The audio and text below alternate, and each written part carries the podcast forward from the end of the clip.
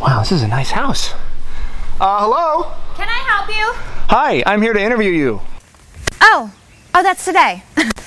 if my assistant hadn't just quit, I would fire her. Come in. Okay, well, let's get started with the 73 questions. 73? I only agreed to a few. I don't have time for 73. No, but this series is called 73 Questions. I have to ask all 73. Look, please, I'll talk fast, okay? I promise. Okay, go. Go, go, go, go, go. Okay, all right. Uh, so, when did you write your first song? What? Oh my god, these are my Taylor Swift questions. I'm so sorry. I know you don't have a lot of time. I am really just not good under pressure. Um, okay, how about uh, so what keeps you busy? Uh, running my website clicked. Oh, you have a website? Are you serious?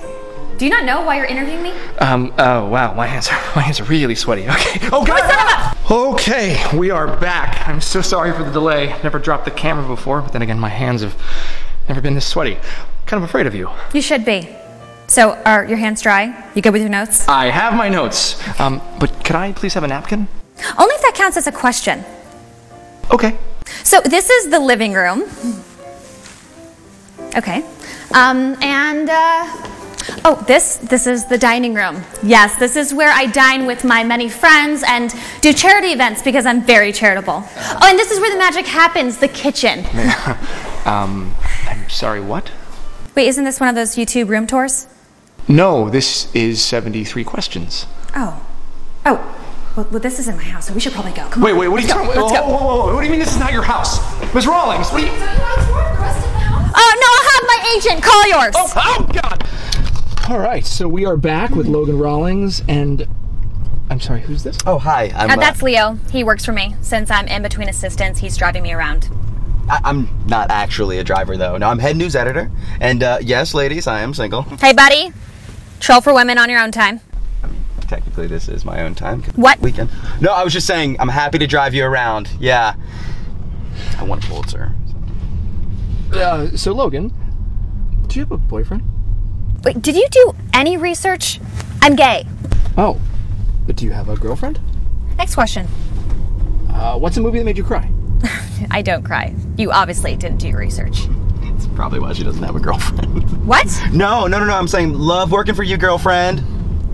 Okay, listen, I could have a girlfriend. I mean, look at me. I'm obviously a goddess, so don't eat. Leo, watch out! Okay, everyone's safe. All right, we are back with Miss Rawlings, uh, and here we go with question number 73? uh, 19. So, what's your biggest challenge?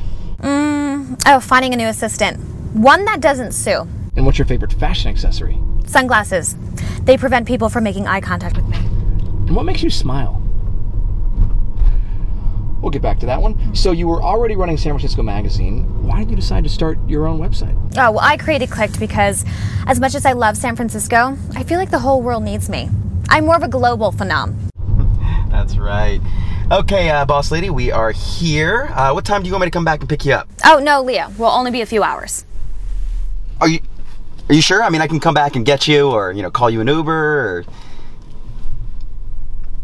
yeah, or just I'll just you know wait right here. That's Yeah. that way. Just happy that you're the one that that, you know you call me and that I'm a good friend and Yeah, well, you're the only one who's free on a Saturday, so. you can. Yes, I'm right outside. I'm just finishing up an interview. Okay, you know, calm down. Oprah, I'll be right in. So, if you could go back in time, what would you tell your teenage self? Don't experiment with a perm, do experiment in college. Other than that, keep doing what you're doing. You're killing it. Do you have a favorite drink? Yes, coffee. What's your biggest fear? That this interview will never end. Um, did you think of what makes you smile yet? No. Have you ever been to jail? Next question. But you didn't answer. Next question. Uh, okay, well, uh, last question. Do you have any regrets? saying yes to this interview. Well, you'll be happy to know that it's over. Oh, uh, you know what? I, I just found out what makes me smile. All right, bye. Uh, okay, bye.